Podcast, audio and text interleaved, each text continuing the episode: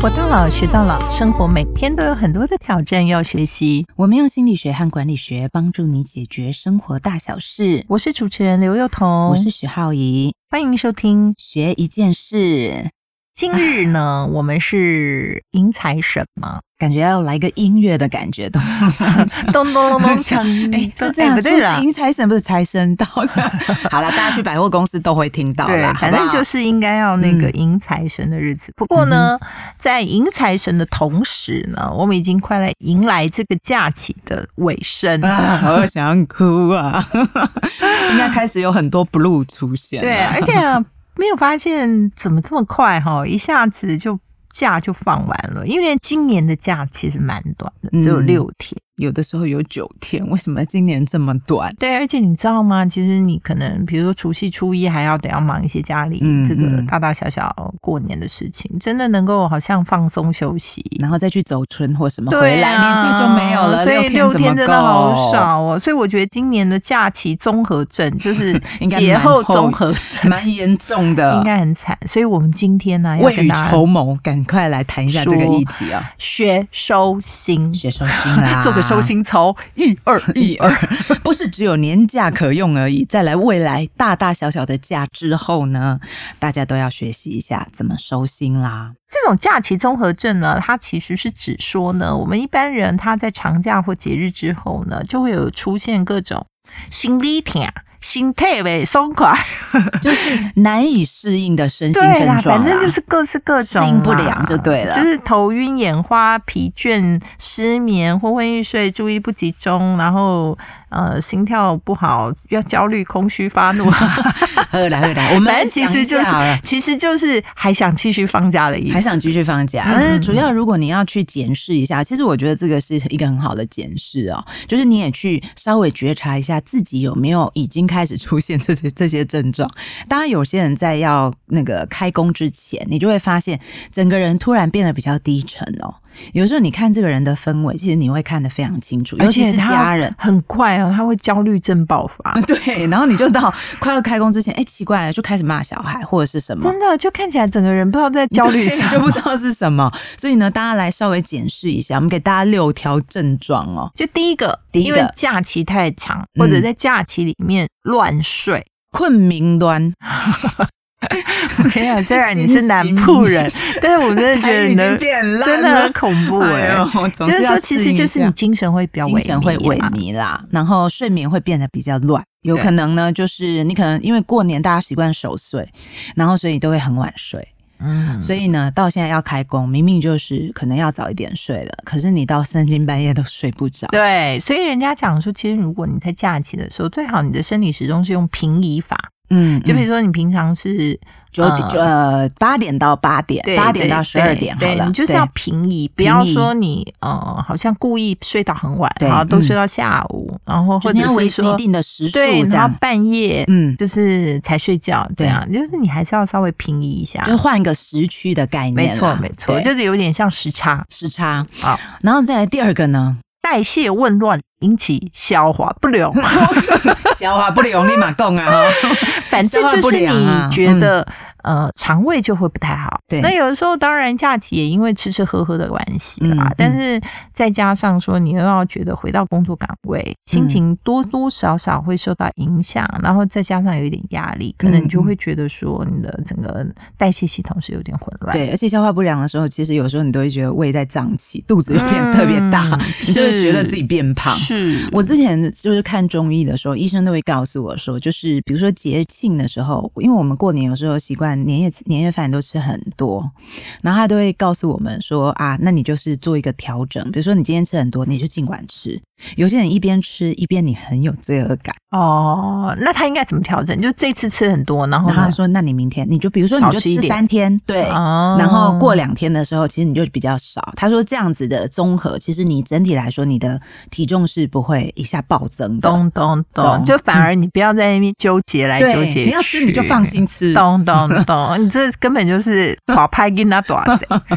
好啦，接下来就是常常会。因为在假期的时候就沉迷在追剧，而且过去可能一天还没有办法看很多，对，那一放假的时候就死命一次把三十集全部看完。我有一次过年看完一百二十集的港剧，好可怕！大家真的今天徐浩宇是来炒拍跟他打谁，所以千万不要听他的。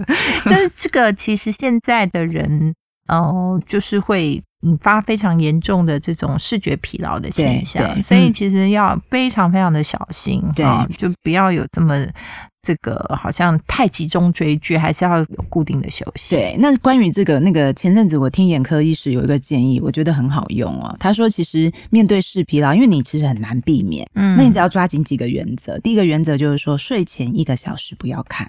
哦，对，因为你睡前如果还是继续看的话，其实你的大脑，我其实有那种经验，你真的会睡不着，因为你脑中可能会一直在想那个东西。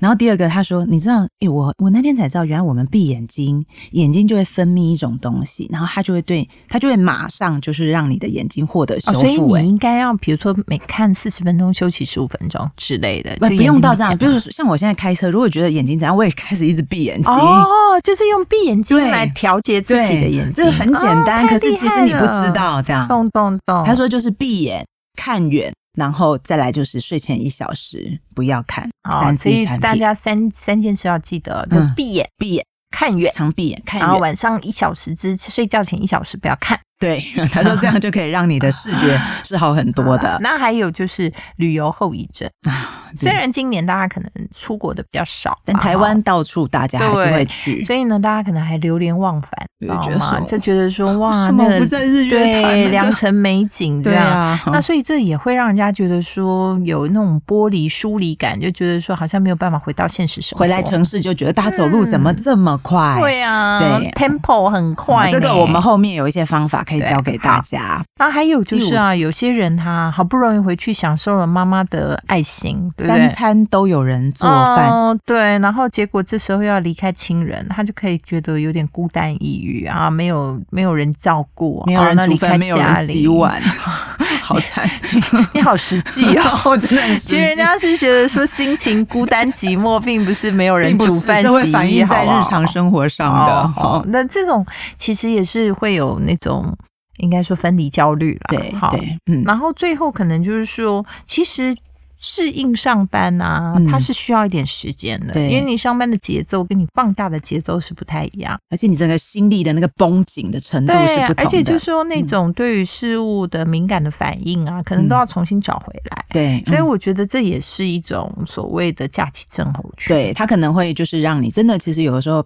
呃，排泄啊，都会变得比较不顺哦。好，那没关系，大家大概都知道了，所以就不要随便对，而且不要随便迁怒别人，好吧？这就是你的假期症候群，不要常常骂老婆、骂小孩、骂老公，跟他们都无关，好吗？真的就是你的假期症候群，好。对，所以如果遇到这些状况怎么办？管理学先来讲讲好了。我觉得其实啊，应该说员工的生产力事实上就是公司进步的动力嘛，对，对不对？好，那你其实是京剧。哦，一个公司本来你就要去管理所谓的这种假期症候群，所以可以给大家几个建议了哈。第一个就是说，从公司的角度来讲，他也要好像帮员工来收心啊，甚至他是帮这个公司重新。再步上轨道，因为有些公司它其实，在长假哈，在呃国外，它可能就有一个很长的 Christmas 新年假期，哇，很多人都回家或者是到很远的地方去度假了，然后要回到公司岗位的时候，事实上就要回到一个。正常的运作的系统，嗯，那所以这些东西很多都是需要靠公司来帮忙的。对，那台湾呢，或者是亚洲，它就是有说这个所谓的旧历年。那经过一个很长的假期之后呢，其实我们还是不能够完全都把它推给员工，嗯，就解决员工的心理跟行为的问题，去改善组织的环境，提高他们的效率跟好像一点幸福感。其实这是应该把他。这个责任拿回来，所以第一件事情可以做的就是说，其实 HR，我我们以前的公司就是他在呃放收假的前一天晚上，哈，稍微晚一点呢，不会七早八早就发了 哈，稍微晚一点，他会发一封信给员工。哦，大概就是告诉大家说，哎，这个假期要结束了，嗯，那我们第二天开始要再重新回到工作岗位，嗯，那有的时候是公司有没有一些新的规定，因为新的一年嘛，哈，那你可能会不达一些事情啊，好，或者说有什么新的规定。那另外，它其实会有的，它会搭配一些就是开工活动。哦，可能说，哎，那几点到的时候会有一个小红包在等你呀？哦，很赞，对不对？有期待感。那有些他会在这个开工的第一天呢，做一些呃小点心，嗯，或者呢隔天那一天的午餐，可能是公司会来做一些比较特别的安排。对，其实它都是让你觉得说，哦，再重新回去上班也没有那么惨啊。它提供了一个好的这个桥梁 bridge 啊，让你觉得说，哎，我对于明天是有所期待的，对啊，那这个就会稍稍的呃降低员工他觉得说我相对的剥夺，就是啊我的你知道假期结束了就没有了嘛，那这种感受就失落啊。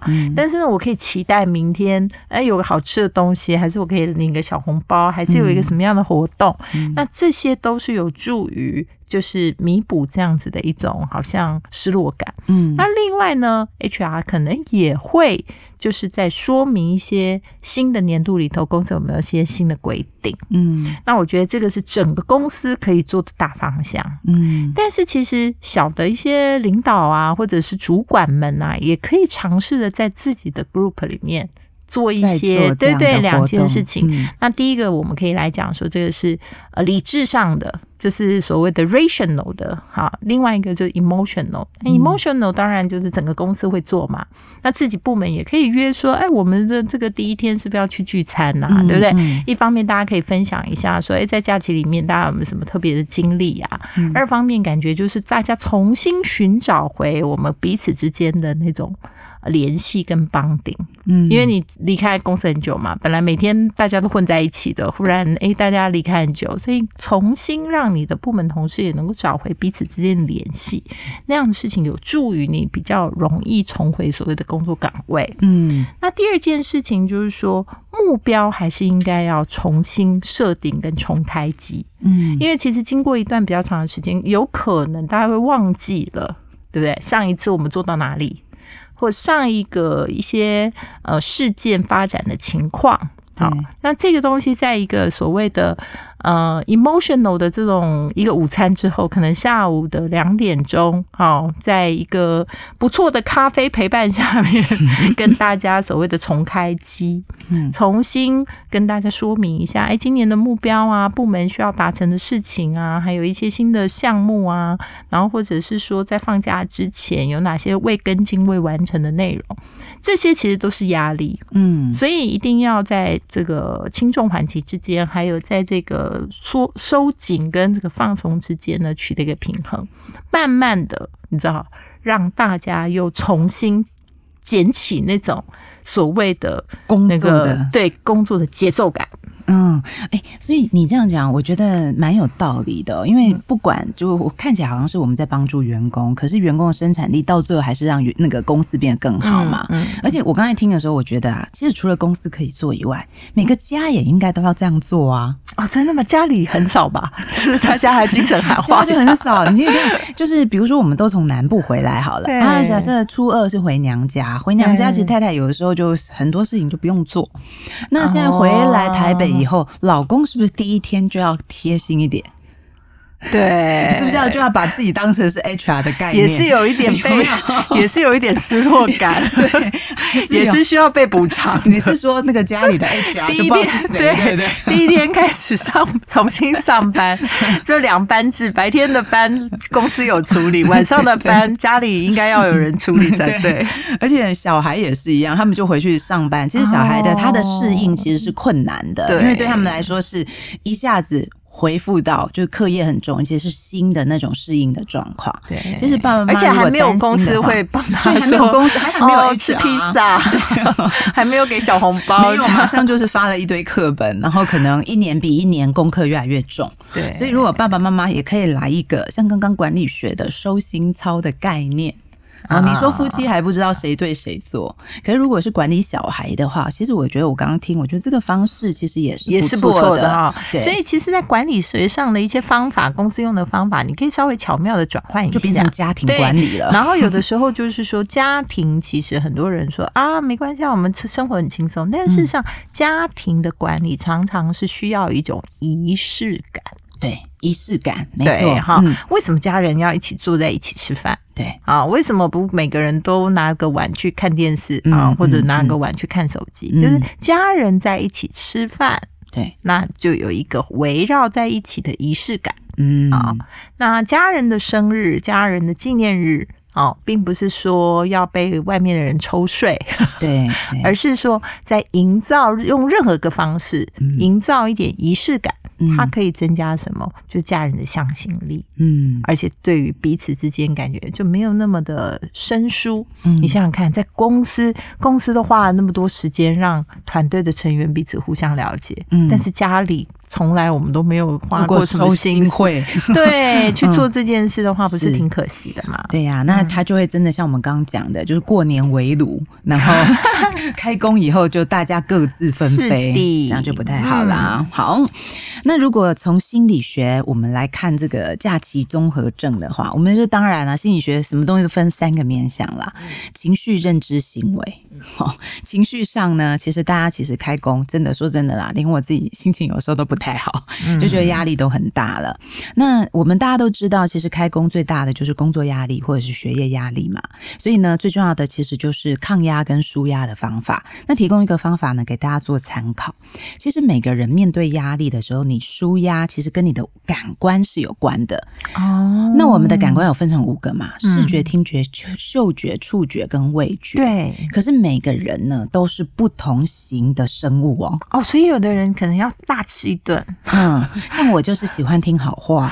哦，有的人必须要听甜言蜜语，就是老公一定要说甜言蜜语，这样。就跟你呼呼秀秀，没错，他就是啊，没事的，上班还是很好的，是这样。然后有些人呢，他就是那个嗅觉特别敏感，所以他对于精油这些，也可以闻到舒服的味道，做一个环境，他就会就是马上的安静下。下来，我以前就是帮一个上班族，他真的，他只要开工，然后只要去开会，他就会开始有一点恐慌发作啊。然后我因为后后来我们就发现他嗅觉型的人，他嗅觉特别敏感。嗯，那我就问他说：“那你什么味道闻起来让你觉得最舒服、放松？”嗯，结果你知道他说什么吗？他说他儿子刚出生没多久，他说他身上就是擦奶的那一条毛巾最好闻。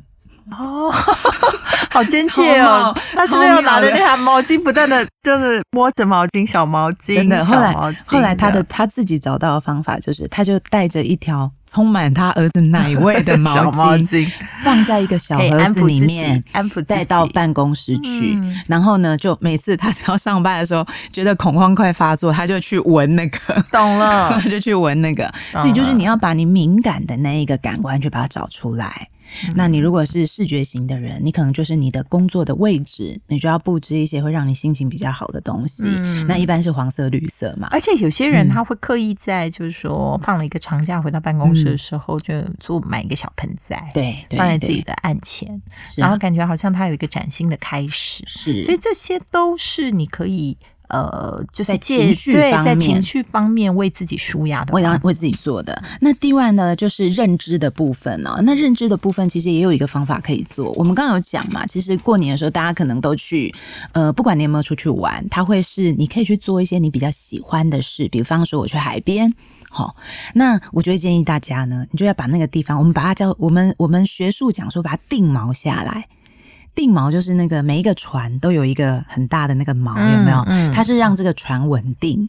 所以如果你过年假期的时候有一些很美好的事物，你要把它收起来，因为它要变成你一年 可以奋斗工作的资产。懂了，懂了。你又在哪个瞬间或者 哪个地点，或者觉得说哇，这个回馈对你来讲真是一个很棒很棒的刺激，那你可以把这个最美好的东西捕捉下来，拍下来，写下来。对你下一次想要在过去或者下一次你努力之后能够得到的那个成果，对不对？哈，对把它当成是你的动力。对，嗯所以你把它定锚下来，等你之后工作压力很大的时候，你看到那个东西呢，它其实就可以帮助你，其实是可以转弯的。嗯有一些想法是可以转弯的。那最后呢，当然就是行为的部分，其实就是那个那个时间的规律。我们刚刚其实有提到，就是说不要。作息的运乱呢，他其实不是说就是我，他最怕的就是我白天睡，晚上睡，或者是我睡觉的时间不一定。我已经睡到根本搞不清楚到底在睡哪一种了，因为我们嗯人其实最怕的不是晚睡，嗯而是我们睡觉的时间长得不一样。对，就是常常乱睡。对，那如果我们是所有东西都是运乱的，那它对我们的身体的适应就比较困难，心理也是。嗯，所以呢，其实，在行为面上，其实像我都有一个习惯，就是如果要放假之前，我就会跟小孩说：“我们现在要放假喽，暑假、寒假、年假，我们现在要放假喽。好，然后放假的时候你们可以做什么？然后再来呢，要开工的时候，我就跟他讲说，明天开始呢，这些就会变得比较少。嗯，可是呢，你们再过几个月，就又可以又回来了对，它其实就是为什么，就是像心理咨商，为什么每周一次？因为我可以知道那个规规律的那个周期性。我每做了一个礼拜，那下礼拜就有人在那里等我谈话。嗯所以呢，我们就想着说，下一次的假期是什么时候？要开工的时候，像有的时候我们会把那个年假，大家饭店都先定下来，你就知道你在工作多久，你就又有一个新的假日。其实就是对自己有那个一个 break 的概念，所以你就会觉得说努力的目标，我只要是撑一下，对不对？我只要努力一下就会到 那里。其实人最怕就是永永远无止无尽啦。对所以如果说你大概知道说目标在哪里，嗯那那个那个休息站在哪里，其实有的时候你就会哎感觉到自己其实是也是能够很认真的撑到那里的。对，嗯所以不管呢，就是你开工之后有多么的混乱，想办法让自己有一个规律感。嗯那个规律感是因人而异的，你没可以去把它创造出来。尤其是啊，就是我们也曾经跟大家讨论过要怎么样的断舍离嘛。对所以呢，整理环境跟整理物品啊，有的时候也是回归正轨的一个方法。对对，然后就所以很多人他在回到工作岗位的时候，他会先开始整理桌子，对对？然后他可能会买一个小盆栽，对好，也有可能有人会买一本工作日志，像我很喜欢做的就是这个，然后写完三天以后就再也那一年没写了，所以，但是它其实都是对自己来讲是一个仪式啦。是。那也比较容易整理自己，让自己再重回所谓的工作岗位，或重回生活正轨。对，所以呢，如果说比如说你刚好想要换新电脑，嗯那你可能就不要第一天过年年假第一天去买，嗯你就可以把它放到是你开工前，然后送给自己的开工礼物。你就会把一些好的东西是往后面开工那个方向、那个时间去放的。叫快乐的开始就是成功的一半。没错 好，每周一晚上八点呢，欢迎大家在 Sound on Spotify、KKBox 各大 Podcast 平台收听我们的节目，也欢迎大家在 Facebook、Instagram 追踪学一件事。如果你有任何想要我们讨论的议题，也可以留言哦。我们下次见，拜拜 Oh,